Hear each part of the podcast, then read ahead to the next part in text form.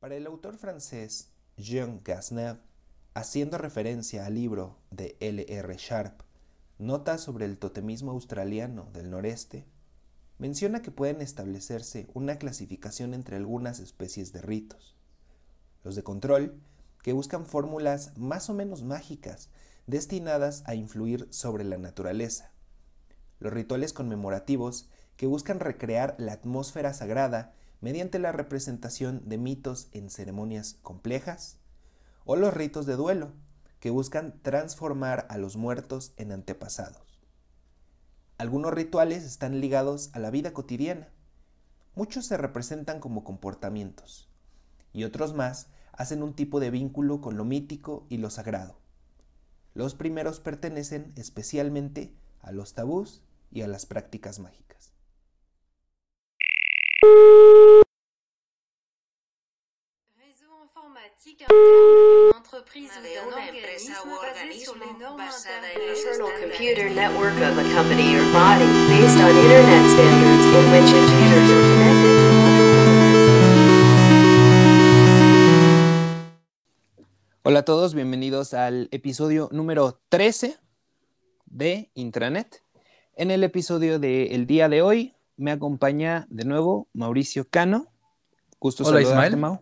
Un gusto saludarte otra vez.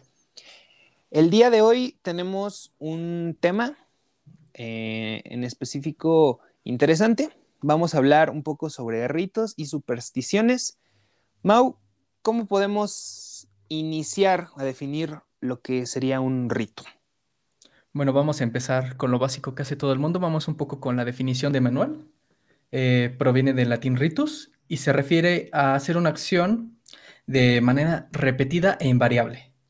Esta acción repetida cobra un sentido que puede ser ceremonial y cobra un valor simbólico.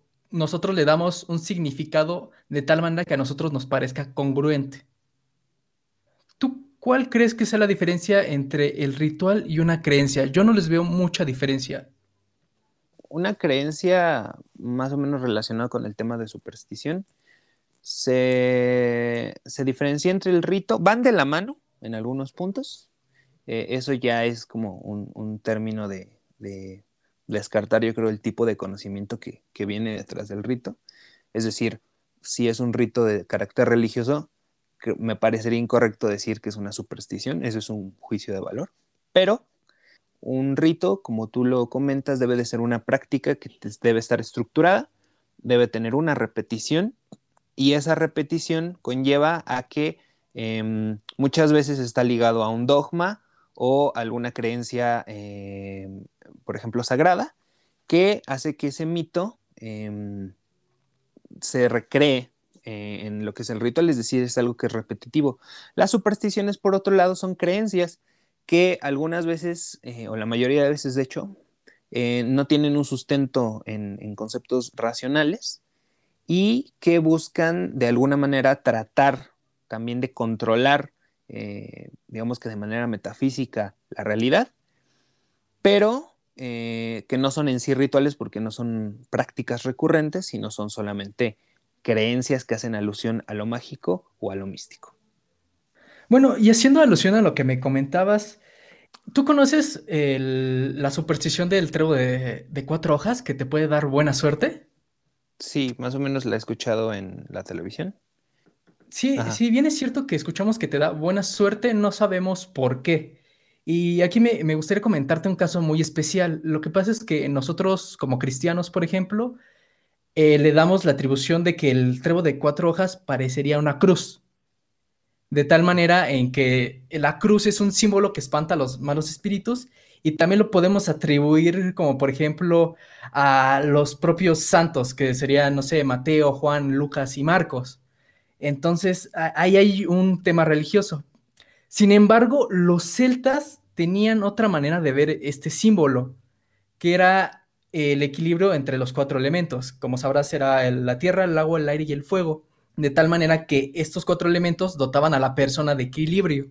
Y si bien son dos culturas diferentes, los dos le atribuían la suerte al trébol, pero de diferente manera. Entonces vemos que aquí distintas culturas le dan distintos significados a un mismo símbolo de la buena suerte. ¿Tú cómo crees que se origina este tipo de cosas? Yo creo que es la, pues justamente por el tema de la, de la conquista, el imperialismo principalmente y después la globalización. Hay muchos escenarios de influencia de una cultura sobre otra.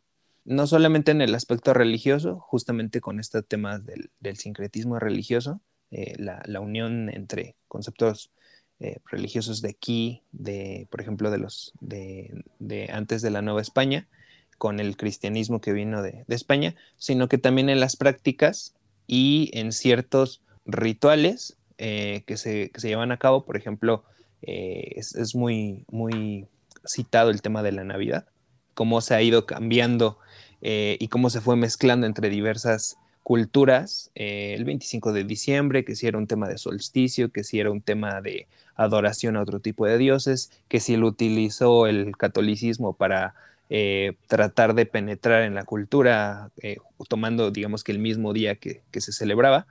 Yo creo que muchas supersticiones también vienen de un origen en el cual una cultura las utilizaba para algún fin o con base en alguna creencia, y otras culturas la adoptaron, pero la dotaron de sus propios simbolismos y sus propios, pues, cosmología, ¿no? Y una cosmovisión que tenían en ese momento, dependiendo la, la cultura. Pero, ¿sabes qué es muy interesante de estas creencias, supersticiones, rituales? Que no necesariamente tienen que estar ligados con algo místico, ¿no? Te voy a contar otra anécdota de cómo se originó otra creencia. ¿Tú conoces el ritual de comerte las 12 uvas al final del, al inicio del año, perdón, para ver qué pedir deseos y esperar lo mejor? Así. Bueno, hay un origen muy particular que dice que las familias españolas alrededor del siglo XIX solían beber vino y poner uvas en la mesa. No se las comían, nada más era simple adorno. Entonces, aquí el, pueblo, de, a manera de parodia, de burla, recrearon este tema de las uvas. Entonces la, empezaron a poner en sus platos eh, de fin de año y ya las solían comer. Pero de esta costumbre se elevó un poco más y ya le empezaron a atribuir que cada uva representaba un mes. Y ese, ese, ese mes tú tenías que desear algo bueno. Y luego ya lo elevaron más a que ya son propósitos, pero esos propósitos tú los debes de cumplir y son a manera de deseos, cual esferas del dragón que te cumplen un deseo. ¿Cómo crees que pasa esto? Pues es que justamente, por ejemplo, y las, las fiestas de Año Nuevo, obviamente estoy hablando de la cultura occidental.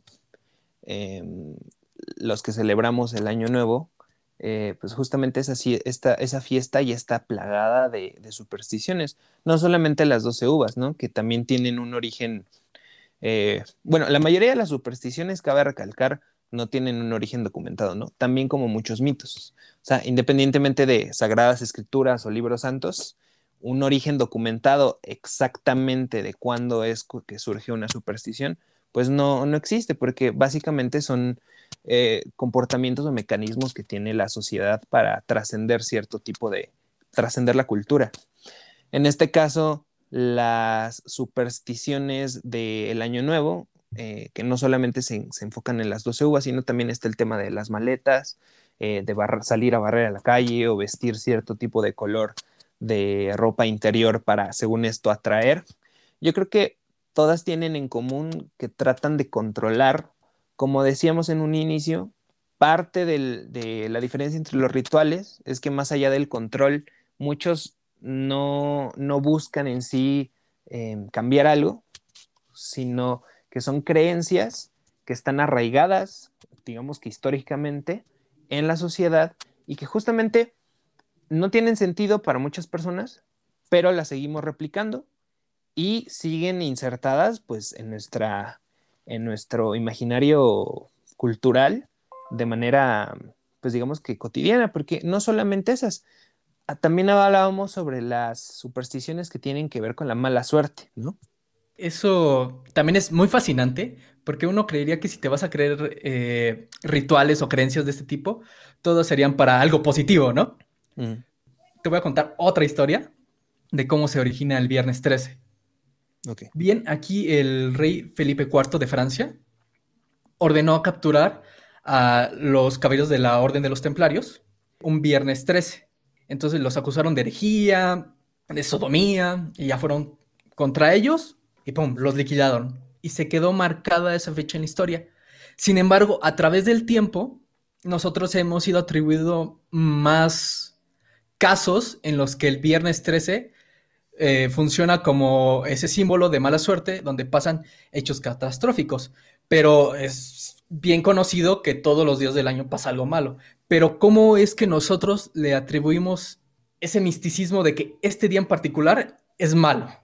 Que no solamente a veces el día. Eh, tengo entendido que también hay, hay ciertos edificios en Estados Unidos construidos que se saltan el piso 13, que en la numeración de los elevadores se pasa del, del piso 12 al piso 14, porque obviamente había una superstición en el ingeniero que construyó el edificio, en, el constructor, en el arquitecto o en el dueño mismo del edificio, que no quería que pues, su, su edificio tuviera ese piso por mala suerte, tradúzcase como que ocurriera una desgracia en, en el edificio, ¿no? Entonces, es, es impresionante cómo a pesar de que actualmente tenemos, pues digamos que aparentemente una sociedad más racional en el sentido pues, científico, por ejemplo, pensamiento más científico, pensamiento crítico, al día a día llevamos con nosotros muchas supersticiones que son incluso ya parte de nuestros usos y costumbres. Eh, aunque sepamos o seamos racionales de que eso no tiene ninguna inferencia en, nuestra realidad eh, o en nuestro plano material, la seguimos llevando a cabo. Te pregunto, ¿tú qué supersticiones tienes arraigadas en ti? O sea, de manera personal. ¿Cuáles practicas? Mira, hay algo que no tiene ningún sentido, pero es que si piso rayita en las... voy, caminando y si piso rayita, mala suerte. Y la manera en la que yo me lo curo es tocando madera. Y, no, no, tiene ningún sentido, ni siquiera sé cuál es el origen personal de eso. Pero le atribuyo que si piso rayita voy a tener mala suerte y mi misma psicología ha hecho que pierda cinco pesos. Literal, me pasó, pisé rayitas, se me cayeron cinco pesos. Fueron rodando a una alcantarilla y ¡pum! se perdieron. Y mala suerte, ¿no? Y, de esa manera como que se reafirmó mi miedo. Se, refuerza, ¿no? Esa creencia. Exactamente, se refuerza y dije, ¿dónde hay un, un, árbol, no? Y estaba el árbol como a una cuadra. Entonces fui, crucé la calle y toqué el árbol y ya, ¡pum! Se sanó mi mala suerte, ¿no? Pero no tiene ningún sentido y yo ahorita lo pienso y digo, ay, qué, qué tonto, ¿no? O sea, realmente fue un... por distraído, ¿no? Realmente. El hecho es que procuro no pisar raya para que no me vuelva a pasar algo similar. En fechas especiales yo tengo este tema de las uvas, de que compro mis dos uvitas, pido deseos, tampoco lo veo como algo que se vayan realmente a cumplir, pero ya es una costumbre que la llevo haciendo. Y es algo que me enseñaron mis papás y es algo que practicaba cada año nuevo que pasaba con ellos. Entonces ya se quedó eh, en mi mente y lo practico más que por creer en eso, porque ya es una costumbre de cada año. Pues fíjate que yo, a veces sí el, de tocar madera eh, es como el que más, una superstición de las relaciones a la mala suerte que, digamos que más hago, pues no diario, pero siempre que se trata de, hablar algún tema eh, un poco escabroso, eh, que trae mala suerte, pues sí, tocas, tocas madera, ¿no? Que ya después no sabes si es madera o es imitación madera acrílico, pero eso suele pasar. Por ejemplo, este tema de los gatos negros, las escaleras, la sala, abrir un paraguas dentro de una casa, espejos, no creo mucho en eso. O sea, obviamente me contradigo a mí mismo diciendo no creo en esas cosas, pero sí creo en tocar madera. Em, hace un par de años yo me, hubo un año que me enfermé mucho de, infecciones respiratorias y me acuerdo que había un tiempo en el cual, por ejemplo, no, estaba enfermo y, mis padres o, algún familiar hablaba de, ah, por cierto, no, él no se ha enfermado y a las dos semanas me enfermaba, Y ya me curaba y duraba dos, tres meses y me volvió a enfermar porque alguien una semana antes había dicho, eh, ah, por cierto, ya no se ha enfermado y me enfermaba, ¿no? Que obviamente muchas de estas situaciones pueden ser casualidades, ¿no? O sea, más que causalidades, son casualidades que atribuimos a nuestras creencias y pues, lamentablemente eso hace una suerte de ejercicio de, reforzamiento sobre esas creencias. Entonces, ahora que se tratan esos temas, y justamente lo voy a hacer, toco madera, eh, trato de tocar madera, hace, en ese tiempo, pues el contexto era que no, me cuidaba mucho, estaba enfermo y, fumaba, por ejemplo. Eh, entonces, probablemente eran cosas que yo mismo me atribuía, o yo mismo me causaba más bien, pero es más fácil a veces dejarlo a la, suerte, ¿no? Claro, eh, ¿no te parece fascinante cómo como humanos nosotros adaptamos el rito para que nos quede y nos afecte de, tal manera? Mira, eh, regresando a lo del viernes 13, por ejemplo, en algunas partes de Latinoamérica y también de Europa, es el martes. Martes porque lo atribuyen al dios romano Marte, que es el símbolo de la guerra, y como símbolo de la guerra, trae destrucción y por lo tanto mala suerte. Entonces, de mm. alguna manera nosotros ajustamos esas cosas para que nos toquen a nosotros de manera positiva y negativa. O sea, no, no tiene ningún sentido de por qué hacemos esto, salvo que tú tengas algún sentido sociológico de por qué lo hacemos. Pero me parece increíble que nos busquemos perjudicar porque sí. Sí, yo creo que es un tema, es un tema más complejo, que yo lo, yo lo ligo mucho a una idea que tenemos los, los seres humanos, no sé por qué, es, es, algo que me pregunto, pero solemos tener una idea de, de minimizarnos. Em, me explico. Usualmente cuando hablamos de alienígenas o de inteligencia artificial o de algún escenario apocalíptico, nunca salimos victoriosos. Siempre los alienígenas son más inteligentes que nosotros Dios es más inteligente que nosotros.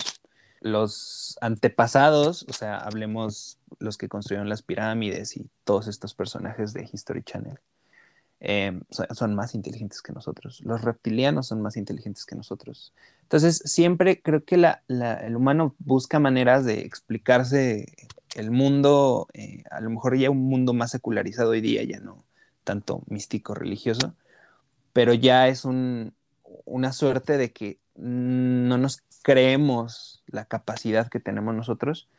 Y yo creo que parte de esas explicaciones que tenemos que dar por causalidades de, ciertas cosas, las atribuimos a cuestiones pues, metafísicas, cuestiones que no están en nuestras manos y que caemos en un discurso muchas veces mágico, místico, de tratar de buscar una razón a lo que nos pasa eh, atribuyéndola a cuestiones que no, que, no tienen que ver con nuestra responsabilidad, ¿sabes? Es decir, si me pasa algo es por la mala suerte. ¿no? es porque no cargué mi patita de conejo y le pasó esto por el mal de ojo y pasó esto porque me, hicieron un amarre. Eh, que ahí hablar ya de brujería es otro tema, ¿no? De, ese tipo de, conocimiento. Em, no entra tal cual en superstición, un poco. También cabe aclarar de lo que empezamos a hablar sobre los ritos, em, para dejar muy claro qué puede ser un rito y cómo diferenciarlo de una superstición. Ahorita ya hablamos, creo que, de varios ejemplos de supersticiones, creo que ya queda un poco más claro. Pero los ritos, por ejemplo, son más relacionados a aspectos místicos. El ejemplo más claro es eh, eh, en la religión cristiana, la Eucaristía, ¿no? Que es este ritual. Justamente es un ritual porque está estructurado, en el cual eh, se lee parte del Evangelio y se tiene que comer y beber el cuerpo y sangre de Cristo en una tipo mm, representación del sacrificio de la Pascua, pero es una manera de representarlo o de hacer alusión a ese momento mediante un ritual que conlleva una serie de pasos y que en cada liturgia se hace de manera repetida. Eso no entraría, a mi parecer, como una superstición porque no es una creencia en sí misma mm, como tal. Sino que tiene un carácter más, más ritual. Y no solamente los, ritos son religiosos, hay ritos también que em, en algunas tribus, por ejemplo, de, del Polo Norte, los esquimales, em, tienen la creencia de que eh, un niño, cuando es adulto, tiene que cazar su pues, primera eh, foca, me parece que es. Y lo que hacen para, digamos que el ritual de iniciación, hay muchos rituales de iniciación, de hecho, pero el ritual de iniciación de ellos es que deben de cazarlo con un hilo pues, de, caña, pero no utilizan una caña, utilizan su dedo, se amarran el hilo al dedo y tienen que, tienen que hacer que pique en el anzuelo y este, creo que exageré con lo de la foca, creo que es un pez. el punto es que es algún ser marino pero tienen que cazar, no, no tengo la referencia a la mano, pero me vino ahorita a la mente, porque justamente es un ritual que todos tienen que hacer, ¿no? Y, hay rituales justamente también en tribus, ¿no? El, tema de, la circuncisión, por ejemplo, también es un, es un ritual. Ahí yo creo que, cabría la, diferencia. Bueno, sabes, a, a mí manera de resumen, después de todo lo que me has dicho, me vendría diferenciando que los rituales son de alguna manera, una manera de controlar la conducta social y de instalarlos ciertos valores con respecto a cierta comunidad o a cierta cultura. Y las creencias van más en el sentido de justificar ciertos hechos o acciones que nos pasaron positivas o negativas. Así es.